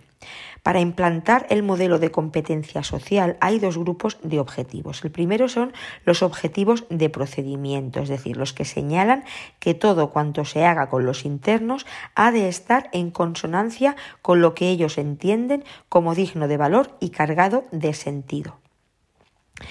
Y por otro lado tenemos los objetivos de resultado. Son aquellos que indican que hay que tener seguridad de que se adquieren habilidades para decidir prosocialmente y luego actuar de forma eficaz en la sociedad. Repetimos esta idea. Para implantar el modelo de competencia social hay dos grupos de objetivos. Por un lado, los objetivos de procedimiento, que señalan que todo cuanto se haga con los internos ha de estar en consonancia con lo que ellos entienden como digno de valor y que tenga sentido y por otro lado los objetivos de resultado, que son los que indican que hay que tener seguridad de que se adquieren las habilidades para decidir prosocialmente y luego actuar de forma eficaz en la sociedad. Pues bien, las habilidades más importantes para una ejecución conductual competente vienen integradas en tres familias de habilidades. Las habilidades iniciales de interacción, las habilidades de autoafirmación y las habilidades de oposición asertiva. Vamos a hablar de ellas por separado. En primer lugar, las habilidades iniciales de interacción, es decir, aquellas que sirven para facilitar la expansión prosocial hacia conductas y relaciones no marginadas. Se trata de hacer exitosa la integración de los nuevos internos en el mundo penitenciario. La primera estrategia comportamental susceptible de ser incorporada no es la manifestación de conductas de aproximación, sino más bien su ausencia. El conocido ver, oír y callar resulta una máxima que cualquier interno experimentado sitúa en un lugar privilegiado de su repertorio. La reserva inicial, la demora en los compromisos y la observación cautelosa, lejos de ser perjudiciales, constituyen un estilo conductual preventivo del fracaso social. El interno ha de incorporarse a dos realidades que marcan su mapa relacional.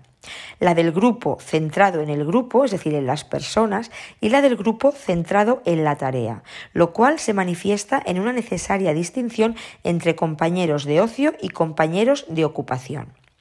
El recién llegado a una prisión puede iniciar sus relaciones centrándose en la tarea, salvo que proceda de grupos de criminalidad que operan en la calle a modo de subcultura. No es conveniente permanecer ocioso, sino que la búsqueda de una ocupación ha de convertirse en un objetivo. El interno ha de generar destrezas adecuadas ante los tres espacios sociales en los que se desenvuelve. El territorio institucional, es decir, la cabina, jefatura de centro y de servicios, despacho del médico, educador, todo el territorio institucional.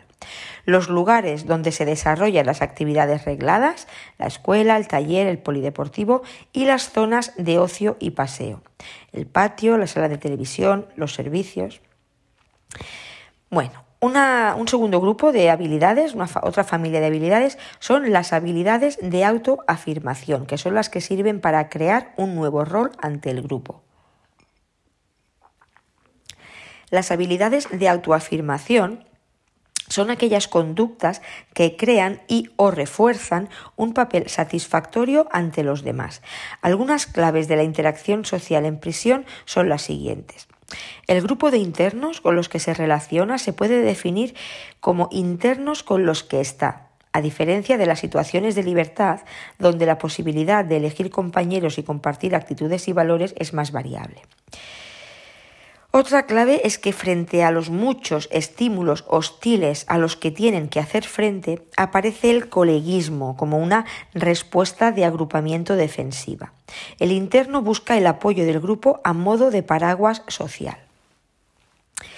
Por otro lado, la interacción grupal se desarrolla más bajo el signo de la autoprotección que de la solidaridad.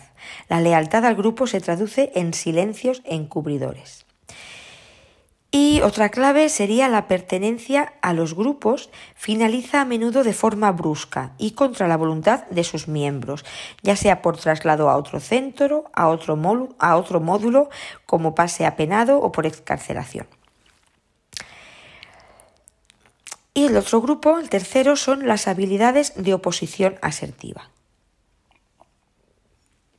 Estas son para entrenar la alternativa a la, a la prisión no, las habilidades de oposición asertiva son para entrenar la alternativa a la presión y la agresividad verbal. Es habitual encontrarse con una conducta de oposición agresiva que se manifiesta de manera espontánea y de forma imprescindible para hacer frente al medio. las conductas violentas son aceptadas, reforzadas y reafirmadoras de la identidad del sujeto dentro del medio penitenciario. Por tanto, las dificultades para su implantación devienen por sí mismas. En la aplicación en el centro de Alcalá II que de esta habilidad se ha realizado, se procedió en primer lugar a a la creación de una secuencia en la que el interno tome una decisión personal que implique el compromiso con su propia independencia. Establece después el territorio que desea proteger de las influencias externas. Fija de forma nítida los límites. Nunca lo haré, no contéis conmigo. Y aprende fórmulas eficaces para mantener su independencia, incluyendo elementos verbales, no verbales y paralingüísticos. En este sentido, en el centro se desarrolló la técnica del para ti, para mí, consistente en responder ante un insulto en dos pasos conductuales.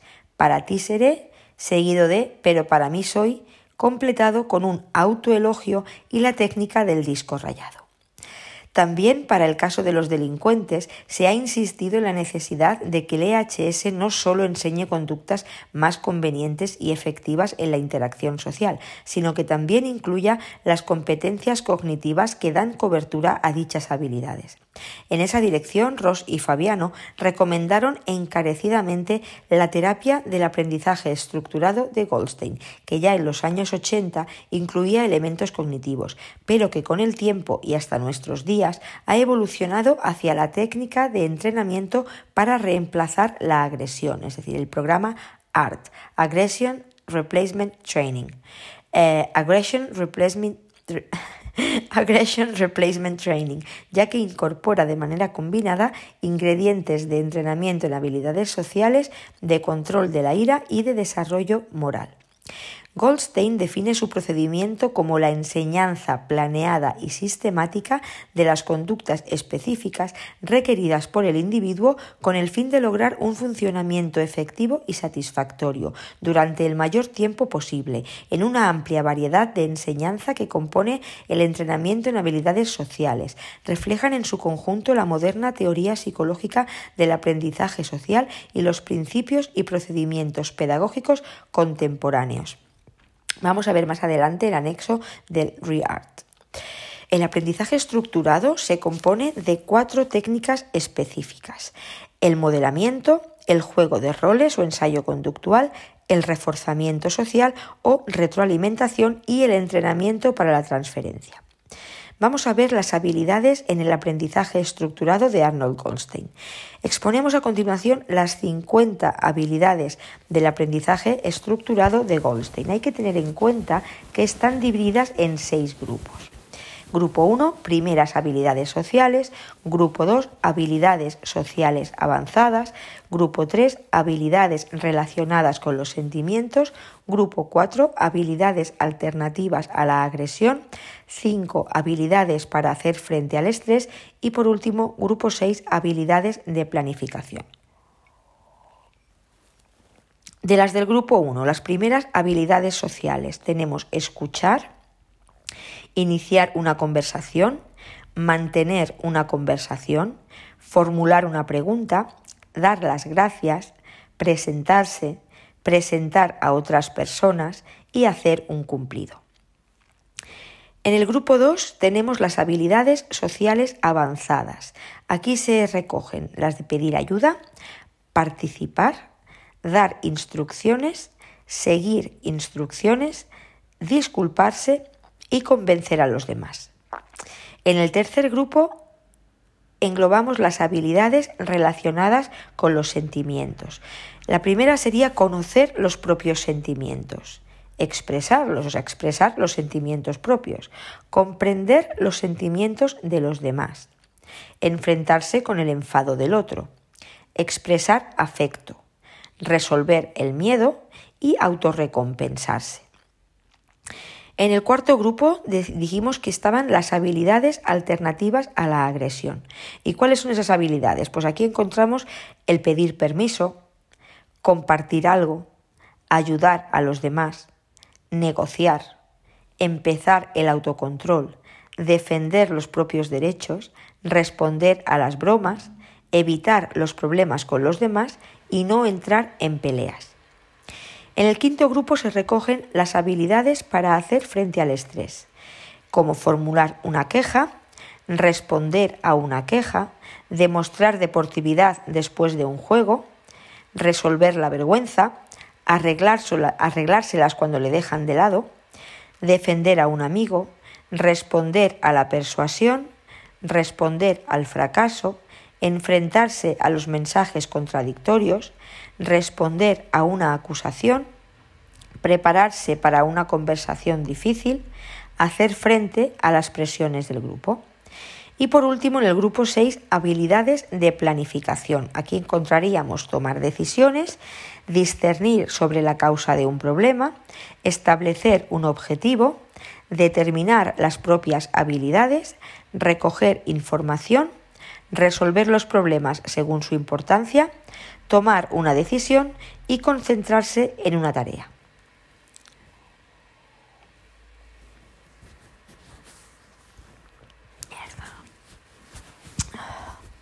Otro ejemplo interesante eh, del uso de las técnicas de entrenamiento de habilidades sociales es el programa de baja intensidad dirigido a enseñar a los sujetos las siguientes habilidades.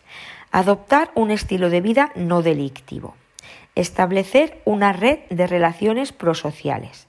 Organizar el tiempo libre de forma constructiva satisfacer sus necesidades de gratificación de maneras no delictivas, mitigar su aburrimiento sin recurrir al alcohol u otras drogas.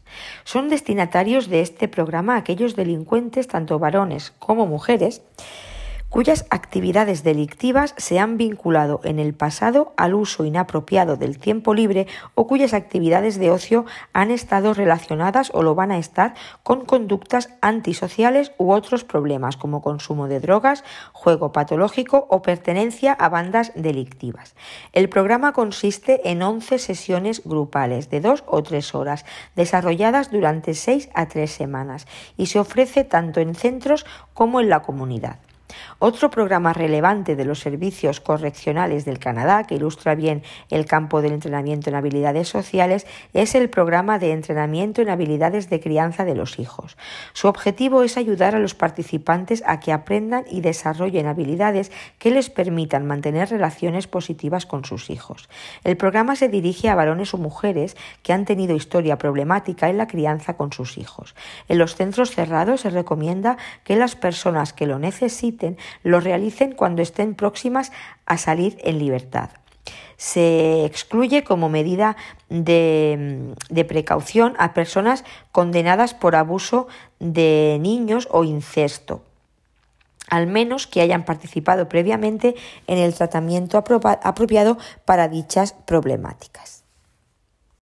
Bien, dentro de este epígrafe 5 vamos a ver ahora un ejemplo de programa de desarrollo de competencia social en prisión, el programa de intervención básica en el medio abierto para la integración social.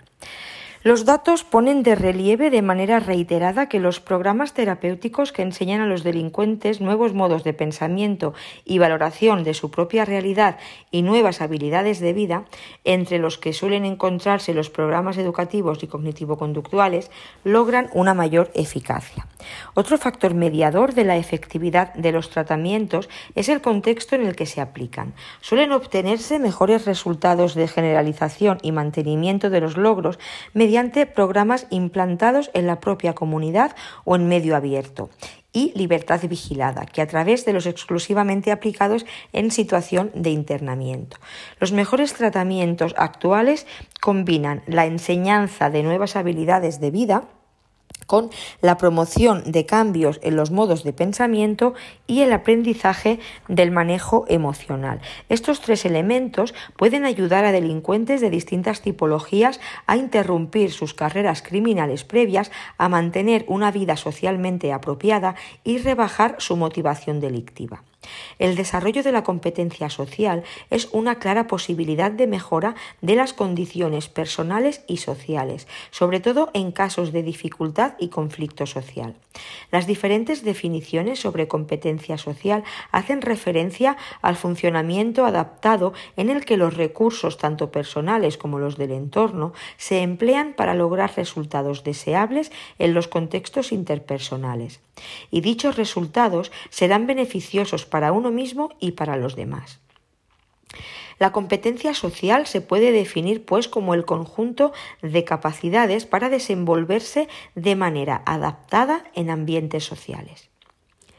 Algunos autores utilizan indistintamente el término competencia social, inteligencia interpersonal o bien inteligencia emocional como la consecución de habilidades sociales relacionadas con la interacción e integración social y el desarrollo cognitivo y psicosocial de las personas, que se adquiere en un proceso de aprendizaje más o menos favorecido según las predisposiciones temperamentales y las características del entorno social donde se desarrolla una persona. Entre sus elementos destacan la habilidad para motivarse, persistir ante las dificultades y frustraciones, controlar los impulsos y aplazar los refuerzos o empatizar. De manera general, la competencia social de la que estamos hablando engloba recursos personales clasificables en tres grandes áreas. La primera, el área cognitiva. Aquí tenemos la perspectiva social, capacidad de reflexión, pensamiento crítico, razonamiento abstracto, sensibilidad interpersonal, pensamiento medios fines, pensamiento alternativo, causal y consecuente, capacidad para las autoinstrucciones y el autodiálogo. La segunda área sería el área conductual de las habilidades sociales y de comunicación. Y la tercera, el área emocional, eh, reconocimiento e identificación de emociones, expresión emocional, empatía y regulación emocional. Así que hemos dicho que la competencia social de la que hablamos engloba recursos personales que se clasifican en tres grandes áreas, el área cognitiva, el área conductual y el área emocional. El, programa que ofrecemos a continuación es el resultado de la necesidad de una intervención en este sentido en medio abierto, la necesidad de crear una intervención estructurada, sistemática y aplicable por los profesionales de los CIS y de las secciones abiertas, de manera unitaria, que persiga aumentar la competencia social de las personas en régimen de semilibertad. El programa consta de seis bloques de intervención, con varias unidades cada uno. Todos los módulos son breves y se pueden realizar en pocas sesiones. En ocasiones, el tiempo de las condenas o el horario limitado pasado en el centro o las necesidades grupales diversas harán, harán pertinente no aplicar todo el programa, sino solo los módulos específicos que se determinen. En el apartado 4 de esta primera parte se ofrecen una serie de recomendaciones para tomar estas decisiones. Teniendo en cuenta esta realidad, los paquetes diseñados son intensivos, de aplicación flexible y no necesariamente progresivos, pero se procurará en aras de lograr la máxima eh, eficacia y siempre que sea posible la aplicación del programa completo y de manera integral. ¿Cuáles son esos módulos del programa de intervención básica en medio abierto? Pues son los siguientes. Acogida y actitudes, ajuste de expectativas. Actividades básicas de la vida diaria, higiene, imagen personal, alimentación, higiene del sueño, educación sexual, ejercicio, etc. Actividades de la vida diaria instrumentales. Aquí tenemos la organización del tiempo, mis papeles, gestión económica, todo lo que tiene que ver con eh, que sirve para algún propósito, instrumentales. Búsqueda de recursos comunitarios medios de transporte, vivienda, convivencia y actividades domésticas. Actividades de la vida diaria avanzadas como apoyos sociales, solución de problemas y proyecto de vida personal. Conciencia y manejo emocional y habilidades sociales básicas y resolución de conflictos. Bien, en cada unidad se sugieren distintas actividades para alcanzar los objetivos propuestos, que se deberán adaptar a las distintas realidades de cada centro y a las características del grupo, ya sean varones o mujeres, interculturalidad o distintas edades. Todo el programa ha sido estructurado y orientado demandando la implicación y participación de los residentes en el desarrollo del mismo. Los contenidos están divididos en bloques diferenciados y cada centro ha de fabricar su propio programa adaptado a sus residentes a partir de esta guía. El primer módulo será un módulo de introducción, centrado en el ajuste de expectativas de los residentes a su nueva situación vital y sobre el cumplimiento en medio abierto. Se pretende modificar actitudes poco realistas hacia este medio y darles a conocer Em, a lo que, lo que se espera de ellos. También se les explicarán los programas y actividades que existen en los CIS y secciones abiertas. Este módulo es necesario para todos. En segundo lugar, abordaremos tres bloques sobre actividades de la vida diaria, estructuradas en las más básicas y personales, aquí tendríamos las de higiene y autocuidados, para intervenir a continuación sobre las actividades más instrumentales, que son las referentes a la vivienda, la gestión económica, el transporte, etc., y terminar con las más avanzadas, como serían las redes sociales, la sensibilización medioambiental, medioambiental y el desarrollo personal. Por último, desarrollaremos otros dos bloques fundamentales para lograr la integración social. Primero es el imprescindible control y manejo de las emociones. Es importante que este manejo no haga solo referencia a la contención, sino al control real y a la canalización y expresión positiva, de manera que facilite también la prevención de recaídas y las habilidades sociales básicas y de resolución de conflictos. En resumen, la práctica de este programa va a consistir, por un lado, en la educación y entrenamiento intensivos y sistemáticos en habilidades de comunicación, rutinas de vida prosocial, control de emociones, planificación horaria y organización vital, resolución de conflictos interpersonales, toma en consideración antes de actuar de las consecuencias y posibles daños sobre otras personas y sobre uno mismo, mejora de vínculos afectivos, etc., con el objetivo de reducir sus carencias personales más relacionadas con la comisión de los delitos y por otra parte para fortalecer los factores positivos que todos los individuos tienen, inteligencia, curiosidad, autonomía, afecto familiar, etc., con el fin de mejorar las competencias y su disposición para la vida social. Nuestra actuación tiene que ir dirigida a fomentar todos los factores de protección y reducir los factores de riesgo.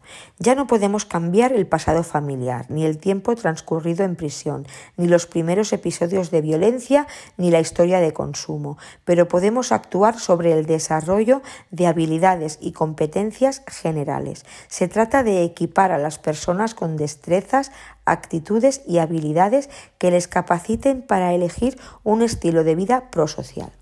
Se trata de aprender las capacidades sociales que se consideran correctas y necesarias para vivir en sociedad, asimilando las normas, valores y actitudes básicos para convivir sin demasiados conflictos con los grupos sociales.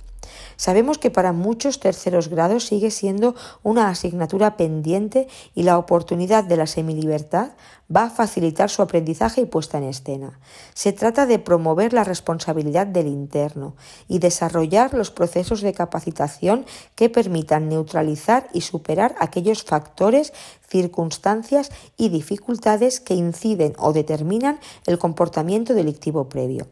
Se trata de aplicar un tratamiento socioeducativo orientado a la convivencia en ciudadanía, pacíficamente, participando activamente y respetando las normas y derechos fundamentales. Aquí tenemos un programa de tratamiento para la inserción social. La intervención se basa en los fundamentos del programa de pensamiento prosocial, adaptada a un formato breve, no más de seis meses, y ampliándola con otros contenidos pertinentes. Se han de abordar los siguientes aspectos. El desarrollo de competencias sociales, incluyendo el autocontrol emocional y de la impulsividad, valores y tratamiento socioeducativo para la convivencia en ciudadanía, estilos de pensamiento prodelictivo, como rigidez cognitiva, externalidad, falta de empatía y perspectiva social, irracionalidad, déficit en resolución de problemas, habilidades sociales y ajuste de expectativas y preparación para la vida en libertad. ¿Y cuáles son los contenidos de este programa de tratamiento para la inserción social? Pues bien, tiene seis módulos. El primero, módulo de introducción y acogida. Módulo 2. Actividades de la vida diaria eh, básicas. AVDB. Actividades de la vida diaria básicas. Aquí tenemos unidad 1. Higiene y aseo personal. Cuidado de la ropa. Imagen personal favorable. Unidad 2. Alimentación equilibrada. Unidad 3. Higiene del sueño. Unidad 4. Educación sexual. Unidad 5. Vive sin tabaco. Unidad 6. Evitar el sedentarismo. Módulo tercero. Actividades de la vida diaria instrumentales. AVDI. Unidad 1. Agenda y organización del tiempo. Unidad 2. Gestión de la documentación. Arreglo mis papeles. Unidad 3. Gestión económica. Unidad 4. Búsqueda de recursos comunitarios. Unidad 5. Medios de transporte y orientación. Unidad 6. Un lugar para vivir. Búsqueda de vivienda y actividades domésticas. Y unidad 7, estar conectado, teléfono, internet y nuevas tecnologías. Módulo 4, actividades de la vida diaria avanzadas. Aquí tenemos unidad 1, apoyos sociales. Unidad 2, solución de problemas, análisis, medios fines y atribución interna.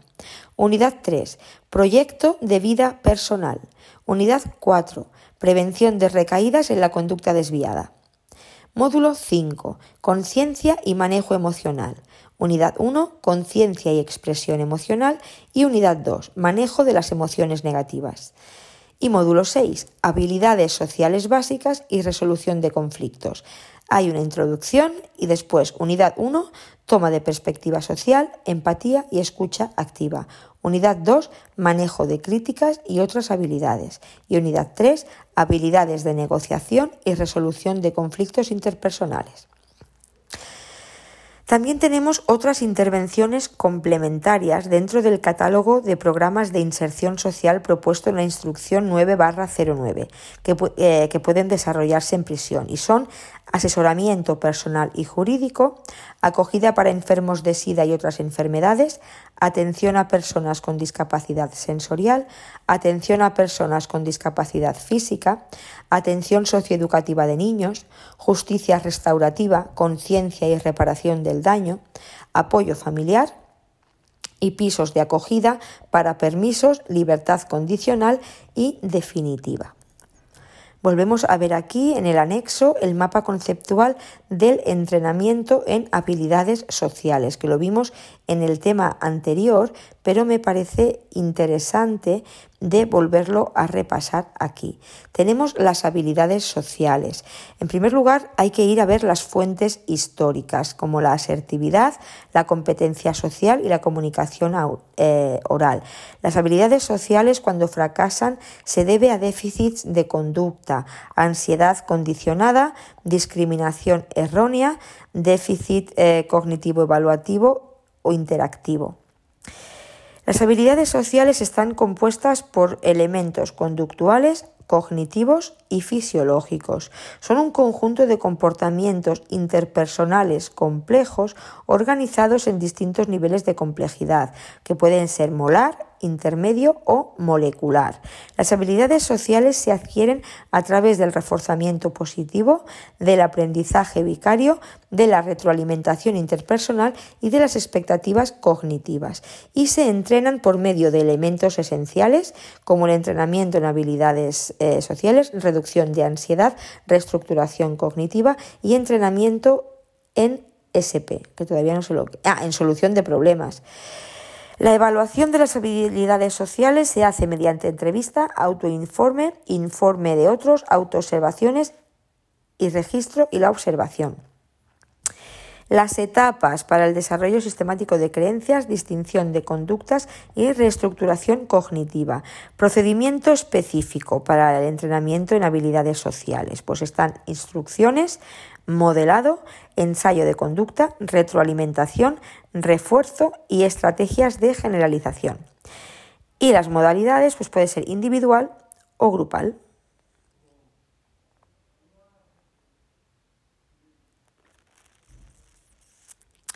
Y a continuación tenemos otro anexo que creo que también estaba en el tema 57.